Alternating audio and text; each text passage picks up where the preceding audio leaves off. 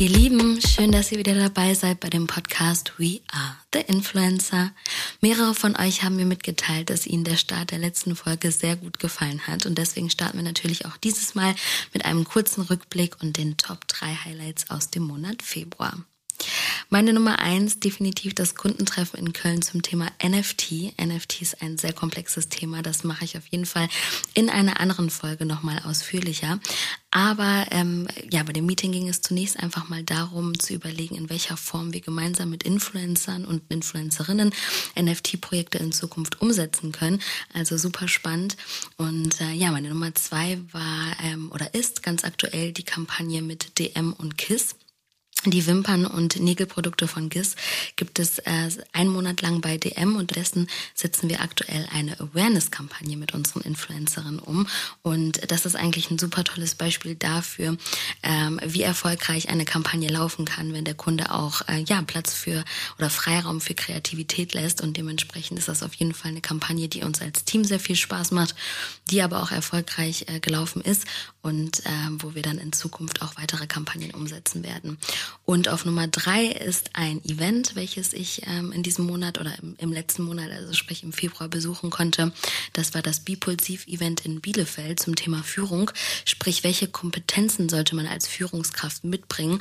Und auch diesbezüglich gab es dann zwei spannende Vorträge ähm, und auch noch genug Zeit zum Netzwerken. Und das war auf jeden Fall auch eins meiner Highlights. So, und jetzt wünsche ich euch aber ganz viel Spaß bei der sechsten Folge von dem Podcast We Are the Influencer.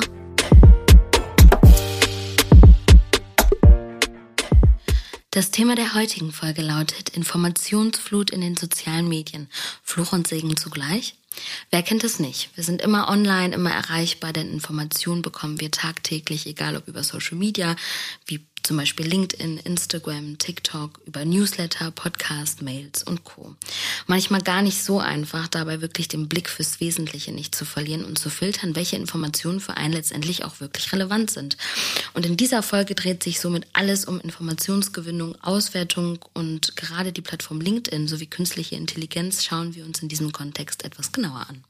Auch für diese Folge habe ich natürlich tolle Unterstützung mit dabei. Der liebe Mathis Betz ist hier. Er hat von 2012 bis 2016 Communication and International Business studiert, war unter anderem dann auch bei Heineken und bei InfluencerDB tätig und hat sich über die Jahre Erfahrungen in den Bereichen Vertrieb, Influencer Marketing und Personalführung angeeignet und ist jetzt bei Iwan tätig. Was Iwan genau ist, da kommen wir gleich nochmal drauf zu sprechen. Aber schön, dass du da bist, lieber Mathis. Ich freue mich sehr. Ja, vielen Dank für die schönen Worte. Freue mich da zu sein. Ja, sehr cool. Du hast mir auch im Vorfeld schon verraten, du freust dich ganz besonders auf mein Blitzlichtgewitter, richtig? Oh ja, oh ja, ich bin schon gespannt, was kommt. ich glaube, ich habe mir auch ganz coole Fragen überlegt. Ich dachte, ähm, ich mache es dir mal ein bisschen schwieriger. Mal schauen, ob es mir gelungen ist. Oh, okay. okay, let's go. Also der schlauste oder der reichste Mensch auf der Welt sein? Schlauste. Apple oder Microsoft? Microsoft. Was ist dir wichtiger, mehr Geld oder mehr Freizeit?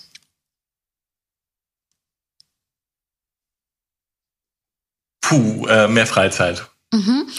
Lieber ein Leben lang Abo bei Netflix oder bei Amazon Prime? Amazon Prime. PIN-Nummer oder Gesichtserkennung? PIN-Nummer. Äh, chaotisch oder ordentlich? Chaotisch.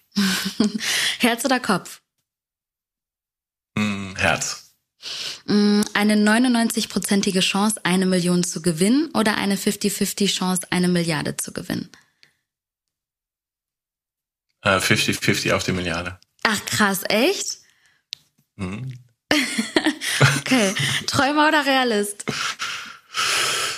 Äh, realistischer Träumer. Mhm, okay, sehr cool.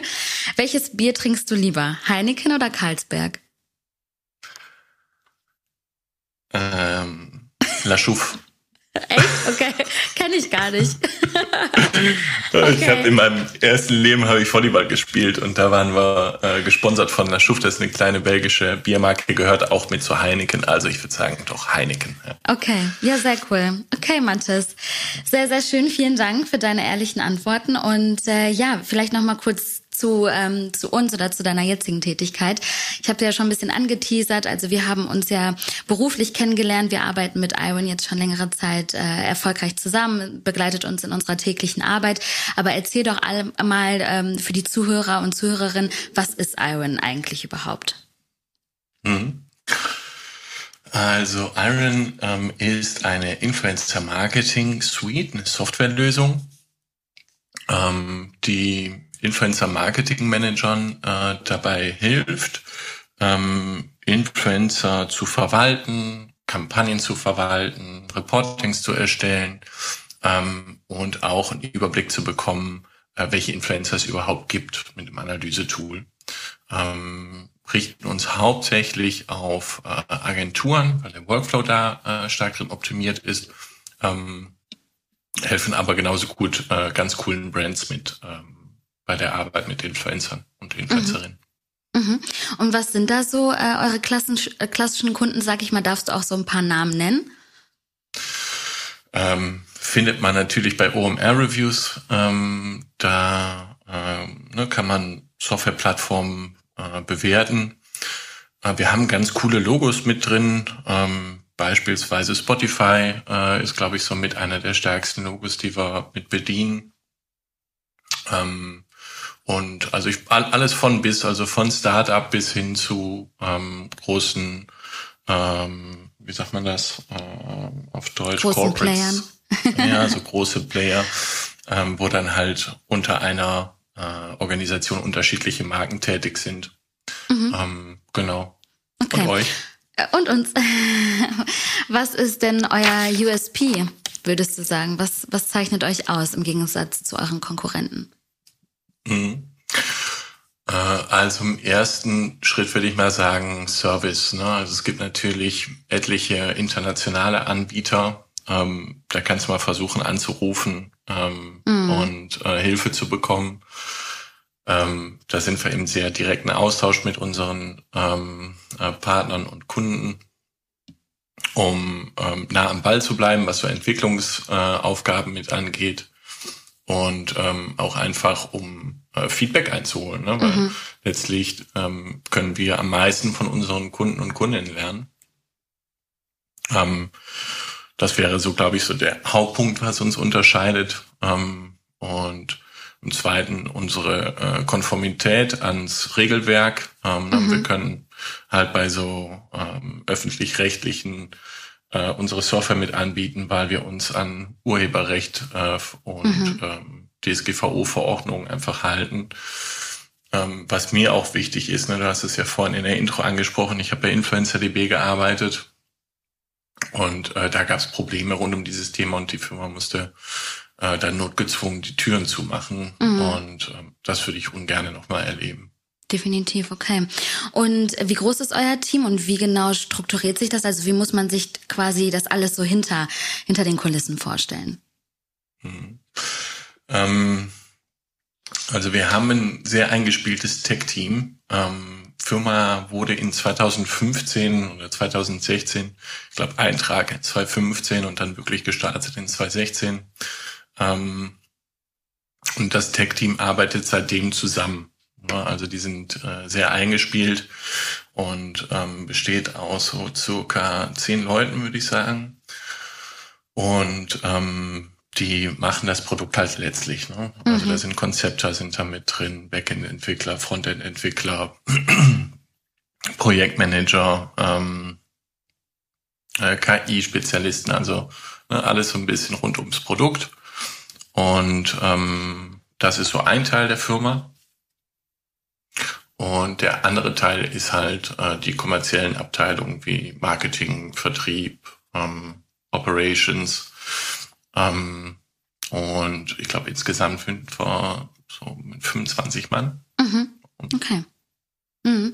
Und was genau ist deine Aufgabe quasi in dem Ganzen? Also wie sieht so dein äh, täglicher Arbeitsalltag aus, wenn es den gibt? Also der fängt jeden Tag an mit einer Tasse Kaffee, so wie heute auch. ähm, und ähm, ich kümmere mich hauptsächlich um ähm, alles rund um den Kunden. Ähm, also da gehören Verträge leider mit dazu, muss man halt auch immer mitmachen. Mhm. Ähm, äh, da gehört so ein bisschen Strategieplanung mit äh, dazu und ähm, so ein bisschen Mädchen für alles. Also überall da, wo es rund ums Thema Kunden geht, ähm, bin ich mit äh, dabei. Mhm. Und wenn wir jetzt nochmal so auf, auf dich zu sprechen kommen, also auf, auf deinen Werdegang auch, weil ich habe natürlich bei LinkedIn auch nochmal nachgeschaut, da bist du ja auch sehr aktiv. Und äh, mich würde jetzt interessieren, wie kam so eins zum, zum anderen quasi bis zu dem Zeitpunkt, ähm, ja, wo du jetzt stehst und bist? Oh, das ist schon wieder lange her, weil ähm, ich habe in 2008 angefangen zu arbeiten, hatte ich meine erste Vollzeitstelle das jetzt im September sind es 15 Jahre her, dass ich angefangen habe. Ähm, habe in der Logistik angefangen. Ähm, habe schnell gemerkt, dass das nicht wirklich was für mich ist, aber habe so die Basics gelernt. Ähm, höre auf deinen Chef, äh, wenn er was zu sagen hat. Und ähm, so ein, generell so einen Rhythmus zu bekommen, wie kommuniziere ich mit Kunden. Ne? Es war sehr schnelllebig. Ähm, es war nämlich Expresslogistik und wir haben da viel im Automotive-Bereich äh, gemacht.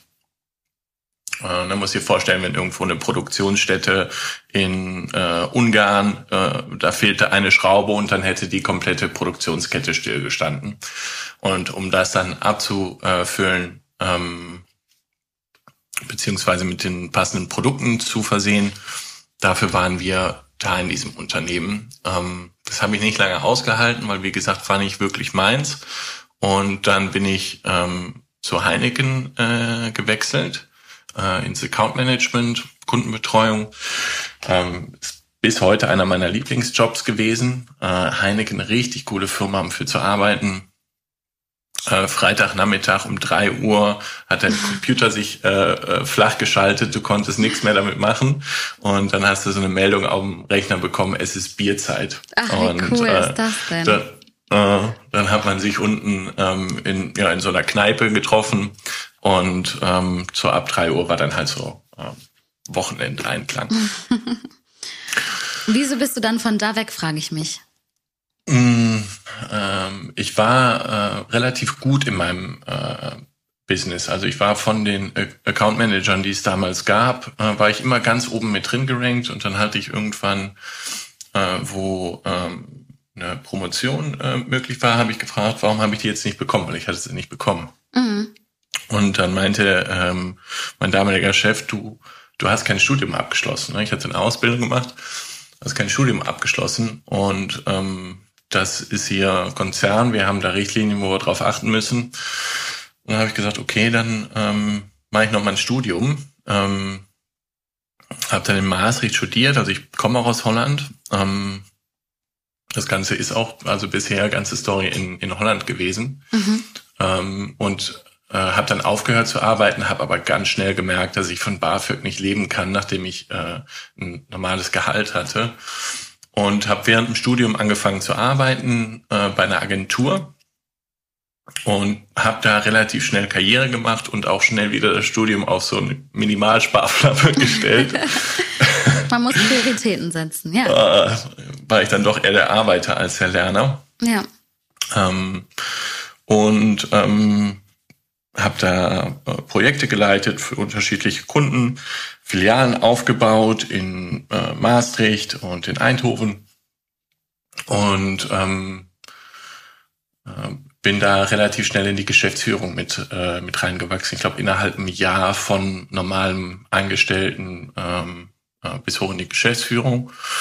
Und äh, dann irgendwann ähm, bei einer Potenzialanalyse hat sich herausgestellt, dass die Firma in Holland so an ähm, ihre Maximalgröße gewachsen ist. Mhm. Und dann ähm, habe ich das im Gesellschafterkreis gepitcht, um die Firma nach Deutschland zu bringen. Ich habe deutsche Wurzeln und ähm, wie man hört, spreche ich auch fließend Deutsch.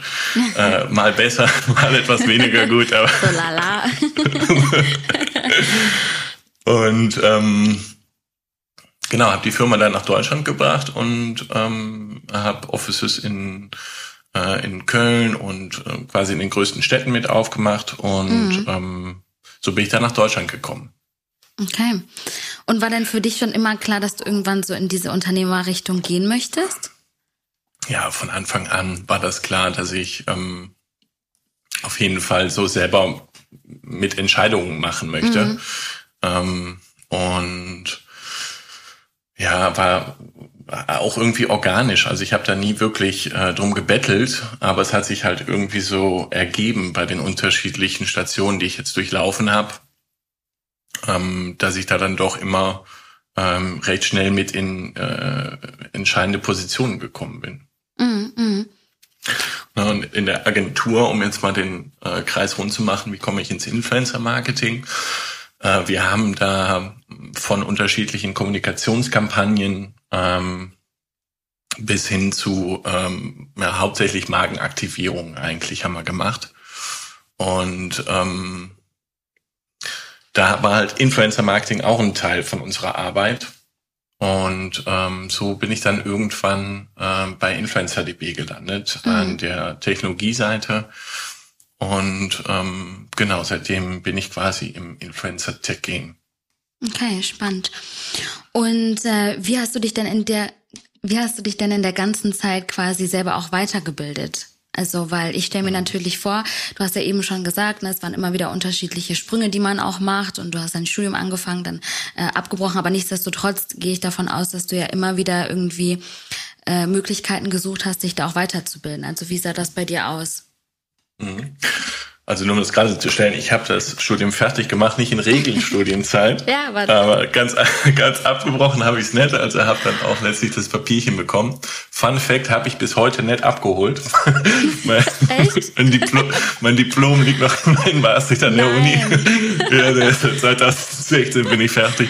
Hat noch nie einer nachgefragt. Wahnsinn. Ja, ähm, ja wie eigentlich weitergebildet? Also ähm, ich habe unterschiedliche Events besucht, ähm, wo halt interessante Branchensprecher gewesen sind, ähm, weil da hole ich immer das meiste Learning mhm. mit raus, äh, wenn ähm, ich irgendwem zuhören kann, der Ahnung hat.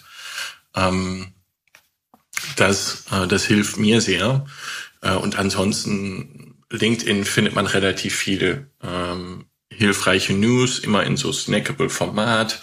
Ähm, und da suche ich dann weiter drauf, wenn mir da was von, von ansteht, wo ich denke, ey, okay, das ist eine ganz coole Info, ähm, dann google ich das. Ähm, Google Scholars, ich habe ähm, ein Google Scholar Alert auf äh, Influencer Marketing, das heißt immer, wenn neue äh, Research Paper mit rauskommen, äh, wo Influencer Marketing mit im Titel ist, dann lese ich diese Studie mit durch, also auch schon so ein bisschen ähm, die wissenschaftliche Seite äh, mit drin, weil das interessiert mich immer am meisten. Warum funktioniert's? Ne? Welche ähm, äh, Kommunikationstheorien haften ähm, mhm. auf empirischer äh, Art und Weise und ähm, ja, also ein paar Magazines, The Drum, Vogue, äh, OMR, ähm, Influencer Marketing Hub, da findet man ganz hilfreiche Infos.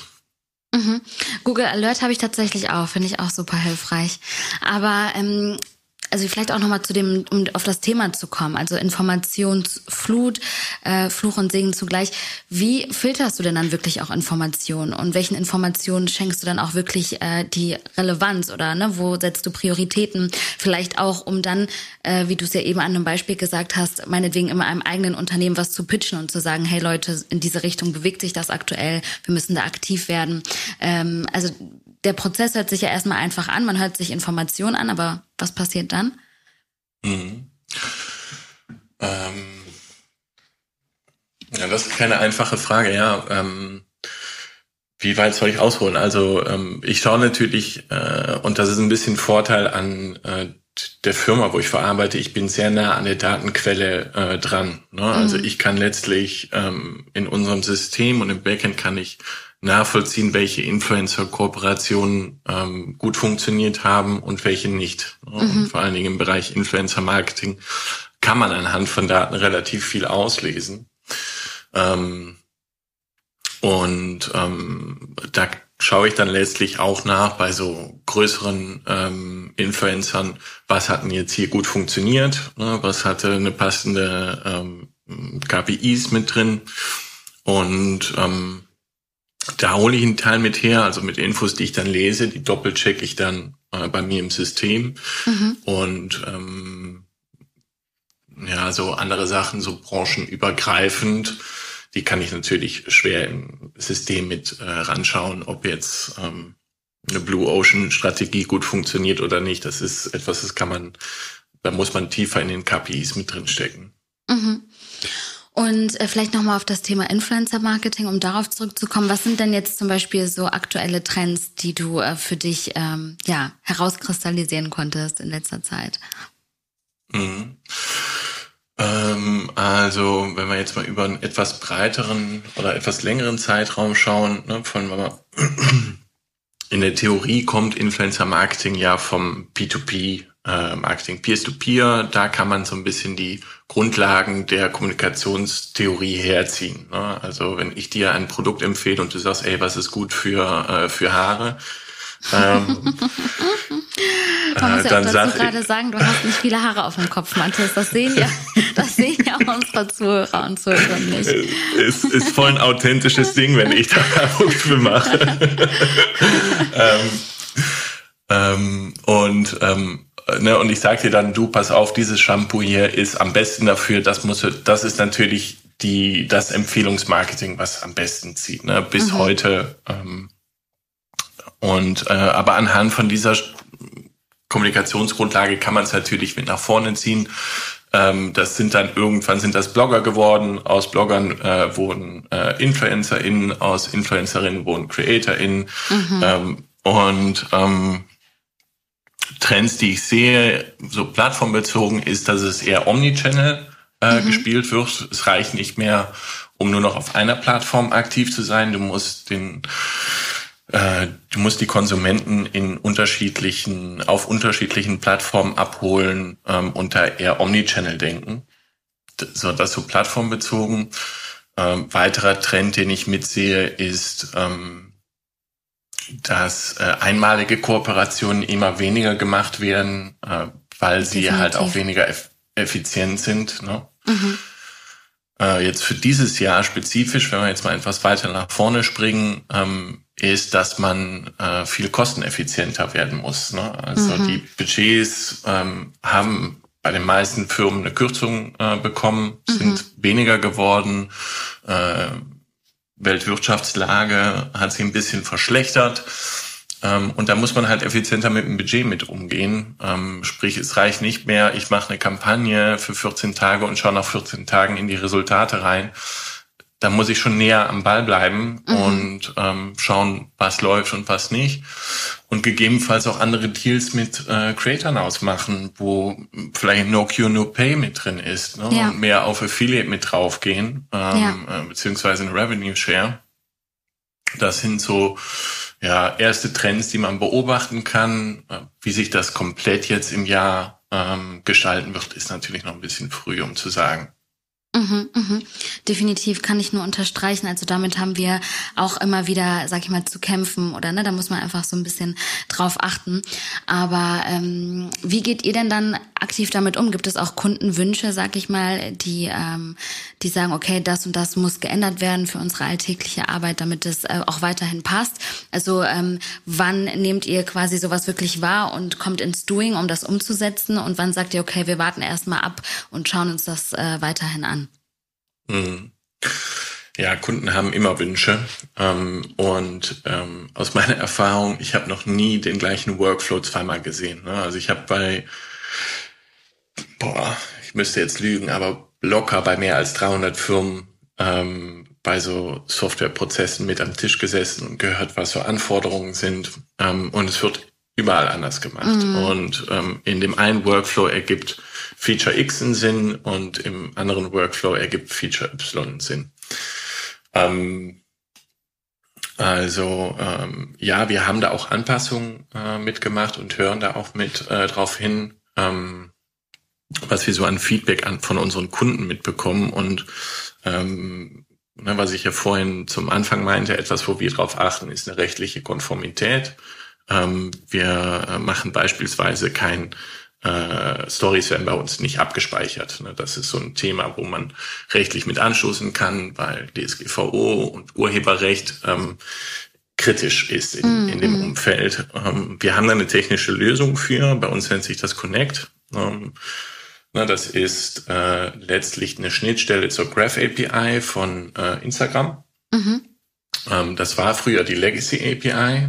Ähm, die wurde aber dicht gemacht. Du erinnerst dich, 2016, Trump wurde Präsident, Cambridge Analytica, Riesenskandal. Ja. Man kam nicht mehr an alle Daten ran. Instagram hat die Legacy API dicht gemacht und die Graph API aufgemacht. Ähm, um jetzt da an Stories ranzukommen, muss ein Influencer aber zustimmen, dass die Marke oder die Agentur diese Daten einziehen kann. Mhm. Beispielsweise das Content Piece und die Story Views ähm, lässt sich alles technisch ähm, äh, abbilden. Ähm, wir haben aber Feedback bekommen, wird mal, wird mal mehr, mal weniger angenommen.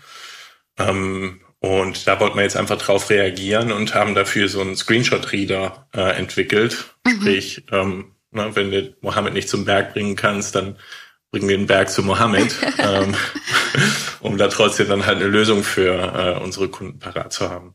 Okay, super spannend. Aber wie du sagst, da bist du natürlich dann immer an der Quelle und kannst ja auf alles irgendwie äh, reagieren. Das ist natürlich ein Riesenvorteil, weil man ja ganz viel Input bekommt und dann einfach selber schauen kann, wie möchte man das umsetzen. Und ähm, welche Plattform ist da aktuell so am, am wichtigsten, würdest du sagen, bei euch? Weil gerade jetzt Instagram, TikTok, da tut sich ja einiges. Ähm, ich weiß nicht, meinst du, LinkedIn wird irgendwann äh, im Influencer-Marketing wichtig für einige Brands vielleicht? Auf jeden Fall. Ähm, also auf jeden Fall LinkedIn gewinnt immer mehr an Relevanz. Ähm, ich sehe äh, unterschiedliche Content Creator, die bisher nur auf äh, Instagram tätig waren, dass sie jetzt ein, äh, ein Business-Profil aufmachen auf LinkedIn und so ein bisschen zum geschäftlichen ähm, Aspekt ihrer Arbeit mhm. dazu erzählen. Finde ich mega spannend, ähm, weil ich bin mehr auf LinkedIn als auf Instagram. Ähm, ich würde aber na, jetzt mal eine grobe Schätzung in den Raum schmeißen ja. und sagen, dass noch immer mehr als 80 Prozent äh, vom Influencer-Marketing-Budget auf Instagram ausgegeben wird. Also, ja. ne, wir sehen da auf jeden Fall äh, einen Wechsel. Ne? Also wir sehen, dass TikTok immer mehr an Relevanz dazu gewinnt, ähm, weil äh, innerhalb der Attention Economy viel mehr Zeit auf äh, TikTok verbracht wird. Mhm. Ähm, mhm. Und ähm, ich glaube, da sind wir jetzt gerade so zwischen den, den Zeiten. Ähm, ne, das hat es schon immer gegeben. Ähm, früher gab's MySpace, dann gab's das nicht mehr, dann gab's Facebook. Das gibt's zwar noch, aber da wird auch ähm, nur noch in bestimmten Zielgruppen viel Zeit drauf mhm. äh, gebracht.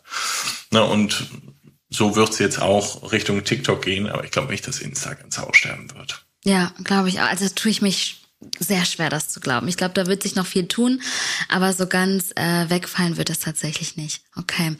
Und äh, was für eine Rolle spielt denn LinkedIn für dich? Du hast es ja auch gerade noch mal kurz angesprochen im Bezug auf Informationsgewinnung. Also wie nutzt du LinkedIn wirklich als äh, Quelle für dich? Mhm. Äh, also ich bin in so ein paar Gruppen mit drin äh, und dann, wenn ich Lücken im Kalender habe, äh, ne, ich plane immer, ähm, am Freitag plane ich meine nächste Woche mhm. in Detail raus. Und wenn ich sehe, okay, Mittwoch hast du zwischen elf und eins hast du Zeit, dann lese ich so die letzten Beiträge in der Gruppe durch. Ähm, ich folge ein paar Hashtags, wie beispielsweise Hashtag Influencer Marketing.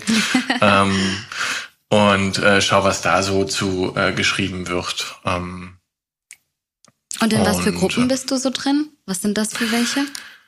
Äh, boah, müsste ich jetzt gerade LinkedIn aufmachen und mit reinschauen. Ich glaube, eine heißt äh, Marketing Professionals Europe, äh, mhm. eine andere heißt äh, Influencer Marketing Association.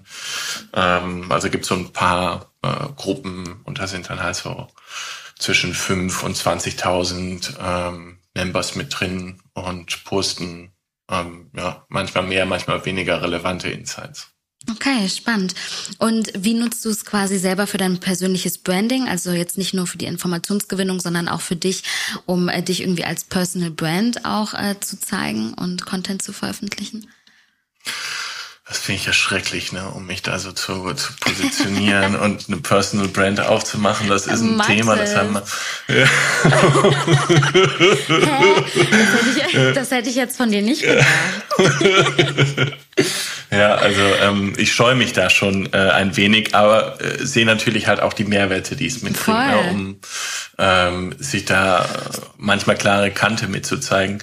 Tue es aber wirklich ungerne, weil ich ungerne im Mittelpunkt stehe ähm, und ähm, Aufmerksamkeit auf mich ziehe. Ich würde viel lieber äh, Aufmerksamkeit auf mein Produkt ziehen und die Mehrwerte, mhm. die es damit ähm, äh, einhergehen. Ähm, aber so funktioniert LinkedIn halt nicht. Ne? Mm, mm. Aber postest ah. du denn, also ich weiß, habe jetzt gerade äh, gar nicht vor Augen, wie oft postest du selber? Also ich habe mir vorgenommen, dieses Jahr jede Woche zweimal zu posten. Da haben wir den ähm, gleichen Vorsatz. Ist auch meiner. Boom. Das Jahr 2023. Aber äh, in der Realität sind es, glaube ich, bisher so einer der Woche geworden. Und ähm, ja, bis hin zu äh, Remote-Arbeit, äh, bis hin zu Influencer-Marketing ähm, und äh, bis hin Shitposting. Ja, das sind meine Themen. das muss ich vielleicht auch mal ausprobieren. Aber ich wollte gerade sagen, du hast natürlich super viele Themen. Ne? Du bist ja auch, vielleicht äh, kannst du das ja auch kurz erzählen. Du bist ja remote aktiv zurzeit oder generell jetzt. Ne? Du lebst ja äh, in Kroatien. Wie läuft das so? Ähm, wie kann man sich das vorstellen? Weil du lebst ja quasi so das äh, Arbeitsmodell der Jugend. Richtig. ähm, was man an meiner Frisur nicht ablesen würde, lebe ich das Arbeitsmodell der Jugend. Ja, richtig. Ähm, also ich bin seit äh, dem ersten Lockdown, ähm, bin ich wenig in Deutschland ähm, und bin viel unterwegs. Also ähm, ich habe mir, wo der erste Lockdown gekommen ist, habe ich mir äh, ein Auto gekauft. Ich habe in Köln gelebt, da hat man nicht wirklich mhm. ein Auto gebraucht. Mhm. Und ähm, habe meine Wohnung vermietet, mir so die nötigsten Sachen äh, eingepackt und den Rest in Schurgard gegeben ähm, zur, zur, äh, zur Lagerung und ähm, war dann in Kroatien, auf den Kanaren, äh, in, in Spanien Mega. am Festland, ähm, in Frankreich bin ich gewesen. Ich habe eine Osteuropa-Tour gemacht und äh, es war, äh, also da gab es noch keine Impfung, das heißt, man musste immer äh, an der Grenze einen PCR-Test machen und äh, ne, zeigen, ich bin ähm, äh, Corona-frei quasi. Mhm. Das war so ein bisschen eine Herausforderung, aber ansonsten war das äh, herrlich, weil die Strände waren leer, ähm, ne, kaum Touris unterwegs. Das heißt, so Orte, die ansonsten voll überlaufen gewesen mhm. äh, sind, waren, waren frei. Das war eine super Zeit. Und ähm, ich habe mich während der Reise, habe ich mich ein wenig in Kroatien verliebt. Äh, hatte ich vorher nie so richtig auf dem, auf dem Trichter. Und ähm, ja, jetzt bin ich in den letzten äh, drei Jahren, äh, ich glaube, gut anderthalb davon hier gewesen. Ne? Immer, man muss rechtlich muss ich immer mit aufpassen, ich darf nicht länger als sechs Monate am Stück hier sein, ich mhm. darf nicht länger als neun Monate im Jahr darf ich mit hier sein. Und ähm, dementsprechend äh, ist es so ein bisschen äh, eine Zweihauslösung. Ne? Mhm. Äh, bisschen in, in Deutschland und äh, in NRW. Und ansonsten bin ich hier und ich gucke hier jetzt gerade raus aufs Meer äh, die Nein. Sonne scheint, der Himmel ist blau. Ähm, hm. ne, also das ist schon so mit einer der Hauptgründe, warum hier. Und ähm, ich bin in Dalmatien, das ist ähm, früher, also historisch gesehen, ist das von den Venezianern gewesen. Die haben hier ihre Städte aufgebaut. So kannst du es dir auch ein bisschen von der Architektur vorstellen und auch von der Qualität vom Essen. Ne? Also alles dreht sich rund um Mittagstisch und äh, da oh, setzt mega. man sich auch schon mal gerne zwei, drei Stunden hin. Ja. Soll ich dir jetzt verraten, wenn ich rausgucke, worauf ich schaue? Ja, komm. Ja, also es ist grau in grau, also es ist ein graues Haus, der Himmel ist grau, es ist schrecklich. Mm. so sieht ja. mein Alltag aus. Ja, ich bin äh, Ende Januar bin ich zwei Wochen da gewesen und ich habe in den zwei Wochen nicht einmal den Himmel sehen können. Es war nur bewölkt. Mhm. Ja, also es ist wirklich, also darum beneide ich dich schon sehr, weil ich glaube, das macht wirklich was mit einem. Und ähm, ja, definitiv äh, habe ich das auch im Hinterkopf, einfach mal vielleicht so ein bisschen Arbeit und Urlaub einfach mehr zu verbinden, weil es ja heutzutage gerade in den Jobs, die wir haben, ja auch möglich ist. Aber deswegen, ja, du hast ja wahnsinnig viel zu erzählen dann bei LinkedIn. Äh, ja, also ich habe da schon mal drüber berichtet, ähm, aber äh, ja, wie gesagt, ich finde das so schrecklich, um mich dann also zu positionieren und hier guck mich und like mich bitte. Ähm, ähm, aber ja, das ist ein Thema, das zieht. Ich glaube, ich hatte da mein höchstes Engagement drauf, äh, wo ich vor so einem äh, Vulkan saß in T-Shirt äh, mit einem Schreibtisch, den ich mir aufgebaut hatte, wo ich dann an dem Tag gearbeitet hat. Ähm, das zieht schon an, aber es hat auch seine Schattenseiten, ne? weil du mhm. musst halt auch da arbeiten, wo Leute dann Urlaub machen. Ne? Und wenn du dann Freunde machst und die sagen, ja komm, ähm, ne, wir machen heute das hier, einen Ausflug hin oder wir gehen heute Abend in diese Weinbar, dann so, ja, muss morgen mhm. um sechs aufstehen, weil um sieben fange ich an zu arbeiten und ähm, ne? ähm, ja, ähm, aber ich will, ich will mich gar nicht beschweren. Ne? Ja, das darfst beschweren. du auch nicht. ähm, und jetzt nochmal zum, zum Thema LinkedIn. Ist es denn so, dass du es auch für äh, potenzielle Kunden viel nutzt? Und wie gehst du grundsätzlich auch vor, um dich da zu vernetzen? Weil es gibt ja so, ähm, ich sag mal, die, die einen, die LinkedIn wirklich nutzen und einen schon fast zu spam und irgendwie ähm, Anfragen an alle und jeden schicken. Oder man geht ja auch irgendwie so ein bisschen ähm, mit einem Hintergedanken da an die ganze Sache ran. Wie würdest du dich einordnen? Mhm. Ähm, also immer wenn ich irgendwo einen interessanten Beitrag oder ein interessantes Kommentar zu einem Beitrag sehe, dann äh, mache ich das Profil auf, guck, was sie machen und wenn ich das cool finde, dann klicke ich auf Connect. Ähm, und ähm, dann, wenn es halt gerade relevant ist, dann tausche ich mich aus. Also ich bin da, glaube ich, eher so ein ähm, äh, so, so ein stiller Beobachter. Mhm. Äh, und ich finde selber finde ich nichts nerviger, als wenn ähm, mich ein Vertriebler äh, auf, auf LinkedIn connected und dann gleich mit so einem Pitch-Slap, hey, unser Produkt mega cool, brauchst du jetzt? Und dann so, nee, Digga, so lass, lass mal ja, schön im ja, Austausch ja. bleiben und ich gucke mir mal an, was du postest und wenn mir das zusagt, dann können wir uns mal austauschen. Also das probiere ich nett zu machen. Mhm. Äh, natürlich äh, manchmal ähm, in der Homeoffice-Welt, äh, du rufst irgendwo bei einer Firma an, weil du mit wem sprechen möchtest und dann so, ja, sorry, die Person ist im Homeoffice und ich darf dir keine keine Durchwahl geben und keine Handynummer. Probier es per E-Mail, probier es per E-Mail, kriegst du eine Antwort. Ja. Ähm, dafür ist LinkedIn dann schon praktisch, um dann äh, der Person äh, direkt ein, eine Nachricht zu schicken und zu mhm. sagen, ey, pass auf, dies und das ist mir aufgefallen, dazu sollten wir uns mal austauschen. Absolut. Ähm, ja. Ja. Und ähm, hast du denn das Gefühl, dass dich solche Plattformen auch in irgendeiner Weise manchmal unter Druck setzen? Weiß nicht, wenn man auch den Erfolg von anderen äh, sieht oder sieht, okay, der hat jetzt das schon wieder gemacht oder unsere Konkurrenz ist da und da aktiv oder ähm, was hat das für Auswirkungen und wie gehst du dann damit um? Mhm. Ja, nee, ich probiere mich nicht mit anderen zu vergleichen. Ne? Also das ist ja das Ding äh, mit Social Media, was man gerade eben nicht machen sollte, unbewusst dann trotzdem macht äh, Forbes 30 unter 30 mhm. und ähm, na, pass auf, wir hatten hier diesen Riesenerfolg und da diesen Riesenerfolg und äh, wenn man sich dann vergleicht so mit den Highlights von anderen, äh, da wird man nur unglücklich und mhm. ähm, da glaube ich, habe ich einen guten Filter vor und da ist mir das auch nicht so wichtig. Ne, ich applaudiere da immer und finde es cool, wenn Leute Erfolge mit haben, aber probiere das nicht auf meine Person dann ähm, irgendwie Schlüsse zu ziehen von, ey, du müsstest jetzt weiter sein und ja. äh, warum hast du noch nicht 800 Exits gemacht und äh, bist noch nicht mit äh, bei einem TED Talk gewesen? Mhm. Ähm, nee. Ähm, ja. Ich finde es immer schön, um zu sehen, ist ja auch teilweise so eine Art von äh, Motivation, finde ich. Ne? Ich glaube, es ist so, wie du sagst, es kommt immer drauf an, wie man es auch selber irgendwie aufnimmt und was man damit macht. Dass man irgendwie so ein ja. gesundes, eine, eine gesunde Einstellung dazu hat.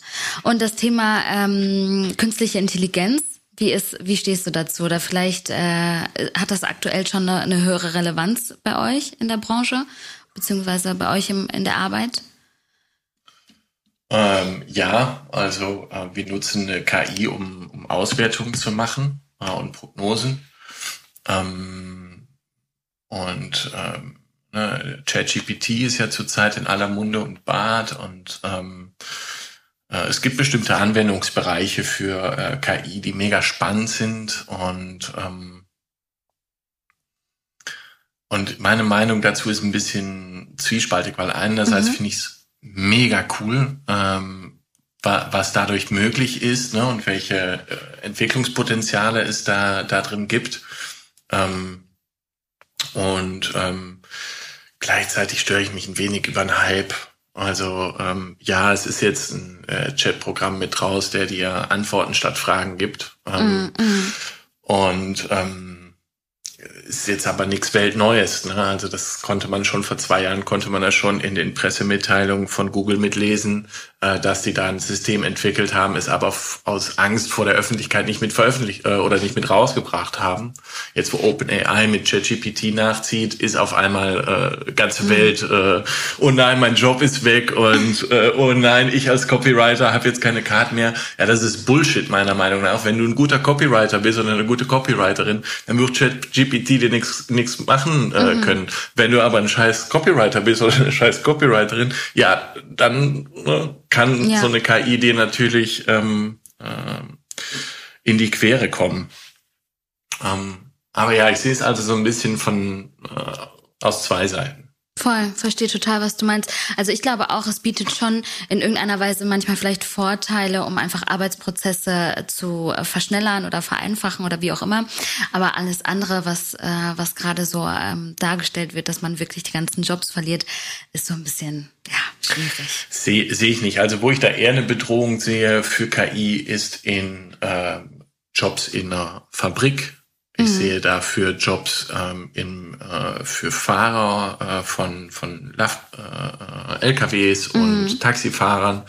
Äh, wenn da die letzte Hürde im autonomischen Fahren ähm, mit getroffen wird, ich glaube, das wird den größten Impact haben auf unsere Welt. Und ne, also habe die Prozente nicht im Kopf, aber ich glaube, dass ein guter ein, vielleicht zweistelliger Prozentteil der Arbeitsplätze ähm, äh, mhm. da sehr leicht ersetzt werden können innerhalb der nächsten 20 Jahren. Ja, was machen die Leute denn dann? Ne, wie, wie, mhm. welche Arbeit wird dafür äh, zurückkommen? Welche Lösungen gibt's dafür aus äh, der Politik heraus? Äh, da fehlen mir ein bisschen die Ansätze, weil das ist inevitable, dass das kommen wird. Ja, ähm, ja weiß nicht, ob du schon mal in so einem Autopiloten gesessen hast, aber es ist schon crazy, wenn der Lenker oh, so vor dir bewegt und du. Aber ich stelle mir das auch crazy. so schwierig vor. Meinst du, wir sind echt schon in 20 Jahren irgendwann an dem Punkt? Oder wie lange glaubst du, dauert das Ganze?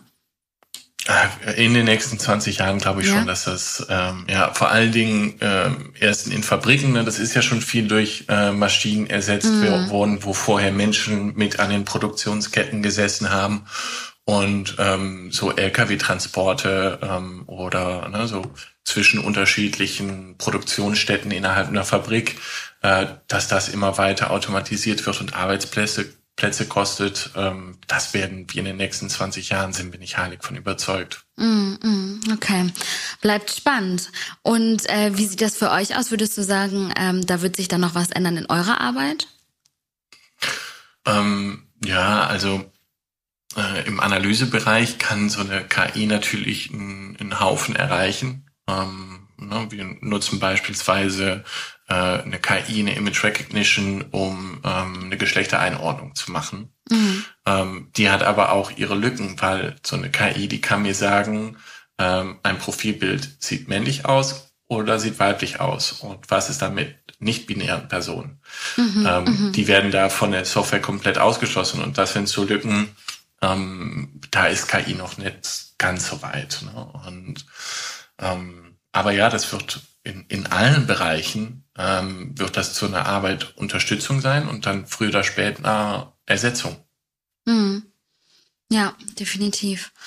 Okay, und wo siehst du dich selber so in, in fünf Jahren? Was würdest du sagen? In fünf Jahren, ähm, boah, keine Ahnung äh, same old, same old hoffentlich. Ne? Also hoffe, dass wir ähm, mit der äh, mit der Crowd Architects, also die Firma hinter der Iron Influencer Marketing Suite, äh, nächste Schritte erreicht haben. Ähm, ne? Wir sind momentan in so einem Punkt, wo ich sagen würde, ähm, wir haben eine gewisse äh, Marktdominanz auch im Dachmarkt ähm, und ich mit einem meinem ja, internationalen Hintergrund, sag mal, ähm, würde er gern weitere europäische Märkte angehen und ähm, in anderen Ländern auch diese äh, gewisse Marktdominanz äh, mhm. zu erarbeiten. Mein, mein alter Chef, der äh, Herr Bormann, Grüße gehen raus, äh, der hat immer von, äh, von äh, Welteroberung gesprochen. Das war mhm. das Ziel der Firma. Und äh, das ist natürlich cool in der Internationalisierung, um da dann halt irgendwann mit so einem Player wie Grin oder Creator IQ, ne, die da mit ja, hunderten Millionen an Budget hantieren, äh, um denen das Wasser reichen zu können. Mm, mm. Ähm, stimmt, weil das ist ein Aspekt, den habe ich mir aufgeschrieben, hab ich, bin ich gar nicht näher drauf eingegangen zum Thema äh, international oder grundsätzlich so ein bisschen euer Berufsfeld ausweitern und auch in anderen Ländern äh, aktiv sein. Wie muss man sich das prozentual gerade vorstellen? Also wie aktiv seid ihr wo? Mhm. Also 80 Prozent Dachmarkt, 20 Prozent international. Mhm. Ähm, und es gibt halt Herausforderungen spezifisch für SaaS-Firmen international, ähm, weil in jedem Land, ne, wie ich vorhin meinte, in jeder Firma wird Influencer-Marketing anders gemacht, aber auch nochmal in jedem Land. Ne? Also Deutschland ist notorisch eines der teuersten Länder, um Influencer-Marketing zu machen. Ne, wenn ich manchmal sehe, was für TKPs aufgerufen werden, ja. das ist das ist crazy. Dafür kann man fast eine Lichtfasssäule am Alexanderplatz mieten. Mhm. Ähm, und äh, habe ich einen günstigeren TKP mit. Ne? Und ja. Ähm, das ist beispielsweise in Spanien eine ganz andere Story. Ne? Da ist der TKP ein Viertel von dem, wo er hier liegt. Äh, Mexiko nochmal also, anders. Wie rechnest du zum Beispiel, was ist für dich ein Durchschnitts-TKP in Deutschland und was wäre jetzt einer in Spanien? Äh, kommt natürlich immer stark auf Branche und Nische an und ne, wie groß ist das Profil und wie gehypt ist das Profil. Ähm, aber ich sehe ihn momentan irgendwo zwischen 40 und 60 mhm. ähm, ungefähr. Ja, definitiv. Und ähm, in Spanien liegt er so zwischen 15 und 30. Wahnsinn. Okay, mhm. ja. Und woran meinst du, liegt das? Einfach weil wir hier ähm, so viele Creator haben und weil natürlich der Markt entsprechend sich darstellt oder, oder was würdest du sagen, sind, ist der Hauptgrund? Nee, ich würde nicht sagen, dass es ist, weil wir hier viele Creator. Hätten wir mehr, wären die Preise niedriger. Da kommt Adam Smith wieder mit rein. Mhm. Ähm, und ähm, da, das ist nicht das Ding. Ich glaube, weil man es hier zahlen kann, das ist äh, ein Grund und das wird eiskalt ausgenutzt von äh, Managements und äh, Creatoren. Und äh, auch gut so, ne? Sollen sie. Äh, wenn Leute bereit sind, dafür zu bezahlen, dann ist das auch der Preis. Mm, ähm, mm. Ne, kann man sich drüber beschweren oder kann man auch lassen und einfach machen.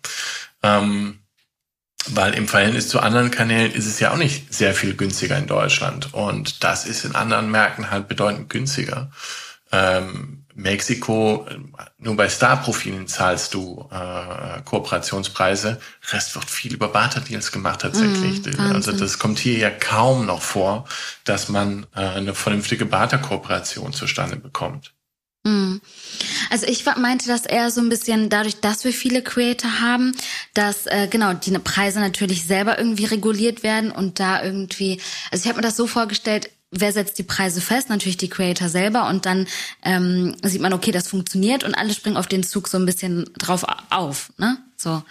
Aber ja, ich glaube, die Marken machen da selber den Preis. Ähm, mm, klar, mm. der Creator, der gibt mit an, aber wenn ich als Marke sage, nee, buche ich nicht, Ne, und ich, ich stelle es mir immer so ja, vor, also ähm, st stell dir mal vor, ähm, wir beide würden einen Account machen, wir hätten 100.000 Follower und wir kriegen eine Brand-Koop zustande und kriegen 10.000 Euro. Ja, cool, nehmen wir mit. Äh, zwei Wochen später klopft eine andere Marke an. Gleiche Angebot, paar Story-Snippets und ein Posting.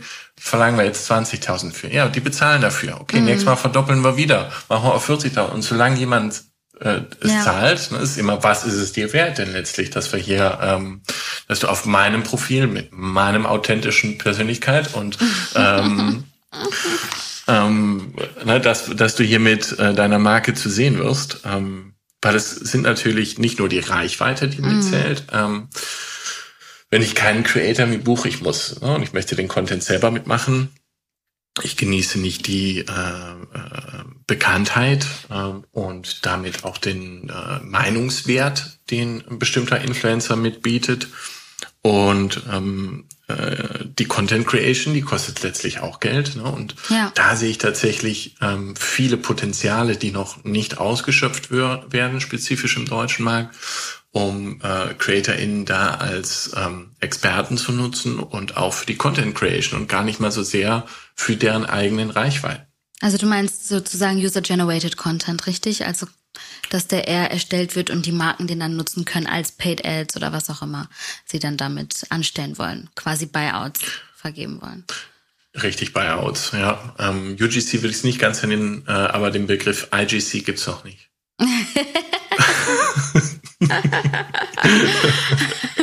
Hast du jetzt neu erfunden.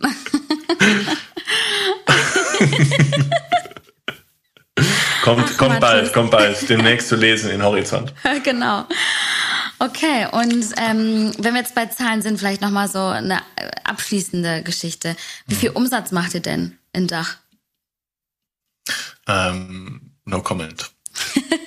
Kannst du nicht sagen, ne? Auch nicht, in welcher nee, Richtung also, wir uns bewegen? Nee, das, das macht man nicht. Also es okay. geht gut. Ähm, ne, es gibt ein, wenn du ein bisschen Einblick in Zahlen haben möchtest, wir haben, äh, ich bin ja vor knapp zweieinhalb Jahren, äh, bin ich mit dazugestoßen und äh, damals gab es null Kunden. Und äh, was wir jetzt in den letzten zweieinhalb Jahren geschafft haben, sind, glaube ich, mehr als 3000 NutzerInnen auf die mhm, Software Wahnsinn. mitzubekommen, äh, mehrere hundert Kunden ähm, äh, mit drin und ähm, Produkt hat eine Riesenentwicklung gemacht, wenn ich mich noch zurück äh, erinnere an die ähm, Iron 1.0, ne? ähm, äh, IMS 1.0 muss ich sagen. Die Iron 1.0 ist ein anderes Produkt, das habe ich nicht mehr miterlebt. Das war schon ähm, im, äh, in der Kartei, bevor ich angefangen habe. Ähm, und finde ich, also ich finde den Umsatzwachstum finde ich insofern natürlich wichtig, weil es eine wichtige KPI im Business ist. Definitiv. Ähm, finde es aber viel, viel cooler, um zu gucken, okay, bei welchen Brands kann man denn jetzt wirklich Mehrwert mitliefern? Ähm, ne, welche Logos ähm, können da mit unserer Software tatsächlich ihren Workflow verbessern? Ne? Ähm, kann man äh, den äh, Reporting-Teil ähm, automatisieren innerhalb einer Organisation wie Westwing beispielsweise? Mhm, ne? Mhm. Das sind so ähm, Prozesse, die ich da viel spannender finde als die konkreten Umsatzzahlen. Na gut, lassen wir es so stehen, Mathis. ich will es mir jetzt auch nicht verscherzen zum Ende hin. Wie läuft es bei euch denn mit Umsatzzahlen? Also dafür kannst du sehr gerne einen Podcast machen, mich einladen und dann erzähle ich alles. Ist ja auch nicht die einzigste KPI, die wichtig ist. Ne? Es geht ja auch um so Sachen wie, ähm, wie viel Mitarbeiterwachstum äh, hast du mit drin, äh, wie ist der NPS deiner Kunden. Ähm, ja. Und ähm, also klar, ne, äh, Umsatz lass mal, oder auf mir auf Person Gehalt ist natürlich etwas, warum man arbeiten geht, aber nicht der einzige Grund. Ne? Für Gehalt kann man überall arbeiten, mhm. aber das ist nicht was, äh, was einem dabei hilft, um gerne morgens um äh, sechs aufzustehen und um sieben anzufangen mhm. äh, und äh, mit Spaß in jeden Kundencall mit reinzugehen ja. und ähm, wenn mal wieder eine Herausforderung kommt, äh, die die zu lösen. Ähm, ich glaube, da sind andere Faktoren viel wichtiger und etwas. Ne, wir haben jetzt Homeoffice haben wir zwei dreimal angesprochen.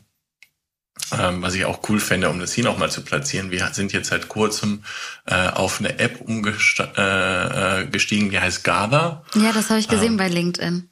Mhm. Ey, es erinnert mich an meine Jugend, wo ich mit einem Gameboy Color ähm, äh, äh, Pokémon gespielt habe. Und äh, ne, du hast so einen kleinen Avatar und halt ein digitales Büro. Äh, wahrscheinlich eine Lösung hat schon jeder mal gesehen, ich aber vorher noch nicht. Mhm. Und äh, wir haben das bei uns mit eingeführt und so innerhalb drei Tagen haben sich unsere Meetings organisch aus dem äh, äh, Google-Umfeld in diese Gather-App mit reingezogen. Äh, da kommen wir morgens mit rein, du gehst in so einen Meetingraum ran, automatisch Ach, geht Kamera und Mikro an. Ich bin voll geflasht, also ich find's mega cool. Zwischendurch mal eine Runde Schach spielen, äh, ne, also so, solche Sachen. Ich finde schon, schon echt lustig, was da möglich ist. Arbeitet ihr dann quasi alle äh, aus dem Homeoffice raus? Ja, also ich habe Kollegen hier in Kroatien, äh, in Spanien, äh, in Holland und ähm, ist natürlich schwierig, weil unser Headquarter ist in, ist in Deutschland, in Erfurt, ähm, mhm. ähm, um da alle mit hinzubekommen. Ähm, das machen wir so zweimal im Jahr, so Teamtage, wo wir dann alle zusammensitzen und äh, Strategie besprechen und mal ein Bier zusammen trinken. Ähm, oder ist äh, Krankenwagen bei dir? Ja, genau. Zu spät gemerkt. Und ähm, aber ansonsten haben wir schon relativ viele äh, Leute, die aus dem äh, Homeoffice raus arbeiten. und äh, ist auch gut so, ne? Work-Life-Balance ist manchmal mal kurz eine Waschmaschine anmachen oder ja. mal kurz noch ein paar Sachen einkaufen oder ne, wenn du Kinder hast, um äh, die kurz aus dem Kindergarten abzuholen, genau. ist einfacher von zu Hause aus, als äh, wenn ich da noch die äh, Büro mit drin habe im Mix. Ja, ja spricht absolut für euch als äh, Arbeitgeber, definitiv. Okay, um dann vielleicht das äh, Thema, was äh, wir auch angeschnitten haben, zum zu Ende zu bringen, sag ich mal, oder vielleicht nochmal so ein mhm. Fazit mhm. zu ziehen. Was sind denn so deine drei Tipps und Tricks zum Thema Informationsgewinnung, Informationsflut, wenn du jetzt das Gespräch nochmal zusammenfassen möchte, möchtest? Also ganz egal, was das letztendlich jetzt ist. Mhm. Okay. Ähm also man sollte auf unterschiedliche Medien zurückgreifen, um ähm, passende Informationen zu holen, seien es Fachmedien, äh, seien es Podcasts, sei es äh, ein YouTube-Video ähm, und daraus die wichtigsten Informationen für sich mit rauszuziehen. Ähm, und äh, sich nicht zu sehr unter dem sozialen Druck äh, von der perfekten äh, Highlight-Welt, die auf LinkedIn gespielt wird, beeinflussen zu lassen. Mhm. Ähm, aufs Thema Influencer-Marketing bezogen, ähm, richtigen KPIs monitoren ähm, und ähm, Omnichannel mit agieren. Ähm, kostentechnisch mit gesehen effizienter mit aufstellen und Kampagnen regelmäßig auswerten, anstatt nur äh, am Schluss. Mhm. Mm, und ansonsten haben wir noch viel über Homeoffice gesprochen. Also ich würde auch sagen, ähm, da Möglichkeiten finden, ähm, um ähm, ja mal ein bisschen rumzureisen, Europa zu ja, sehen und voll. gleichzeitig auch zu arbeiten. Ja, da habe ich jetzt richtig Bock drauf, Mathis. Ich mache das jetzt mal. Komm vorbei. Genau, ich komme dich besuchen. Sehr cool. Okay, also vielen, vielen Dank für deine Zeit, Mathis. Hat mich sehr gefreut und äh, ja, super spannende Einblicke. Da können sicherlich ganz viele was auch mit mitnehmen. Und äh, genau, ja, danke, danke, danke. Danke dir für das nette äh, Podcasting. Hat Spaß gemacht und äh, ich wünsche einen guten Start in den Tag. Danke.